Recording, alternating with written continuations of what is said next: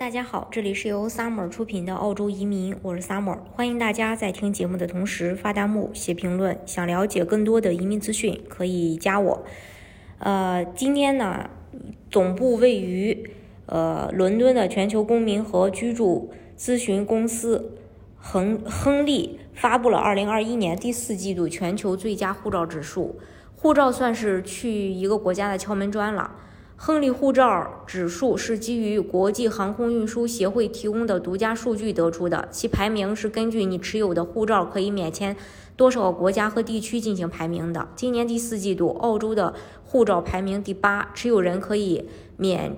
呃这个签证进入一百八十四个国家和地区。中国在今年的榜单上是排第七十二，可以免签进入七十九个国家和地区。澳洲的经济虽然受到疫情的影响，但是这个似乎并没有影响公众对澳洲的认可。在刚刚出炉的呃亨利护照指数，呃，澳洲呢可以说是表现还是很突出的。因为疫情的原因，第四季度的排名也发生了一些变化。疫情造成了这份榜单有史以来最大的流动性差距。虽然疫苗改善了一些国家的流动性，疫苗接种证明成为旅行的必备品，但报告称首选疫情和疫苗护照的等级制度也会也正在出现。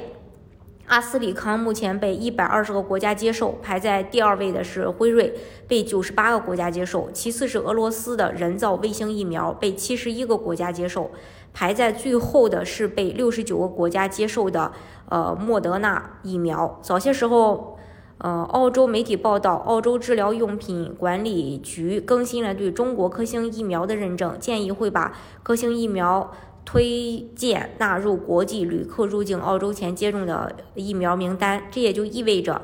呃，已经接种科兴疫苗的中国人在未来都可以入境澳洲。那对于来自中国的澳洲新移民和国际留学生来说，它肯定是一个好消息。澳洲的总理莫里森还宣布了一项快速重开国际边境计划。澳洲政府给出的时间是十一月中旬，十月十四日也是澳洲宣布重启国际航班的时间。根据这个计划，新州新州最早将于十一月一日对接种了两剂疫苗的。旅客重开国际边境。澳大利亚新州的州长在接受采访时说：“新州不会再封锁国境，解锁封呃解解除封锁也有可能会提前。”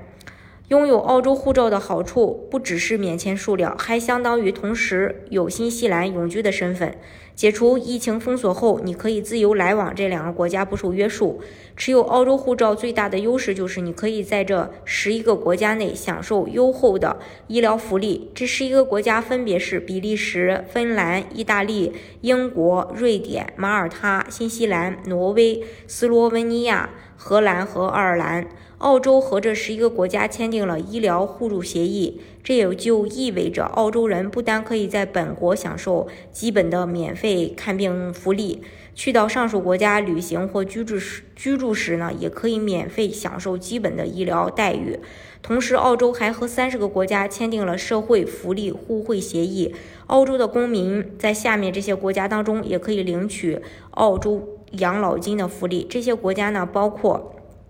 澳大利亚、比利时、加拿大、智利、呃、克罗地亚、塞浦路斯、捷克共和国、丹麦、芬兰、德国、希腊、匈牙利、印度、爱尔兰、意大利、日本、韩国、拉脱维亚、马其顿共和国、马耳他、荷兰、新西兰、挪威、波兰、葡萄牙、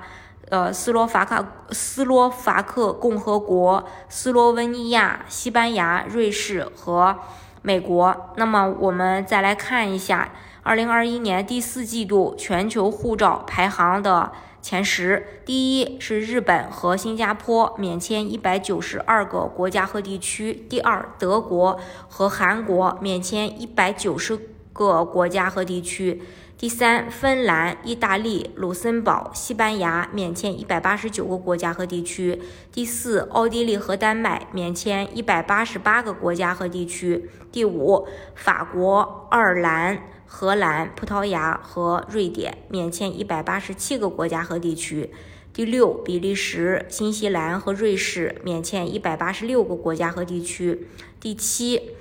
呃。捷克共和国、希腊、马耳他、挪威、英国和美国免签一百八十五个国家和地区；第八，澳大利亚和加拿大免签一百八十四个国家和地区；第九，匈牙利免签一百八十三个国家和地区；第十，立陶宛、波兰、斯洛伐克免签一百八十二个国家和地区。这是关于这个护照免签。呃，大家如果想具体了解澳洲的移民政策的话呢，也可以加我。